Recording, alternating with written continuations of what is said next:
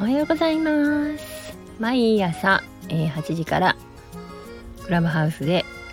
明るい不登校っていうお部屋をやってる山本理香です、えー、今7時19分もうすぐ8時なんでまた今日も、えー、クラブハウスで始まるんですけど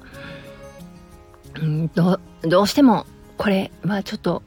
お話ししたいみたいなのがあったので、えー、ちょうど録音してます。えー、NHK で土曜日の夜9時から「引きこもり先生」っていう、えー、元不登校引きこもりの、えー、11年間ね引きこもってた先生が、えーあえー、男の人が50歳で先生になるっていうドラマが始まるそうです。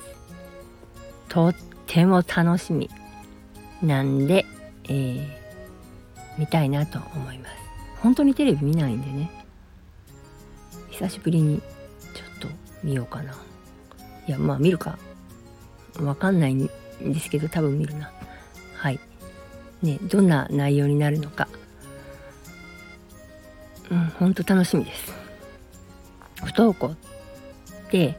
えー、始まった時はもう本当に地獄でねこの暗闇からどうやって抜け出せるんだろうって毎日考えて、うん、なんかもう怒鳴ったり怒ったり泣き叫んだりって壮絶だったんですけどでも今は、えー、不登校って学校行くか行かないかの選択登校ってだけって思うようになりました。学校に行かせなければならないって思っちゃうとしんどいじゃないですか。だって行かないからね。でもそれはうん選択してるだけなんだって。見てる方向をちょっと変えるだけですごくすごく今楽になったのでうんなんか不登校ってそんな子供をね追い詰めるようなことじゃないんだよ。って思うんですね。なんか不登校って聞くとすごいネガティブじゃないですか。もう大変ね、かわいそうね、もう死ぬ直前ね、ぐらいの、もう未来消えたね、とかね、なんかそんな感じのイメージだと思うんですけど、えー、それは不登校の、えー、ことをみんな人事としか受け取ってないからだと思うんですね。だから、えー、不登校っていうワードがもうちょっと広がるとうんいいなっていつも思ってこれも発信してるし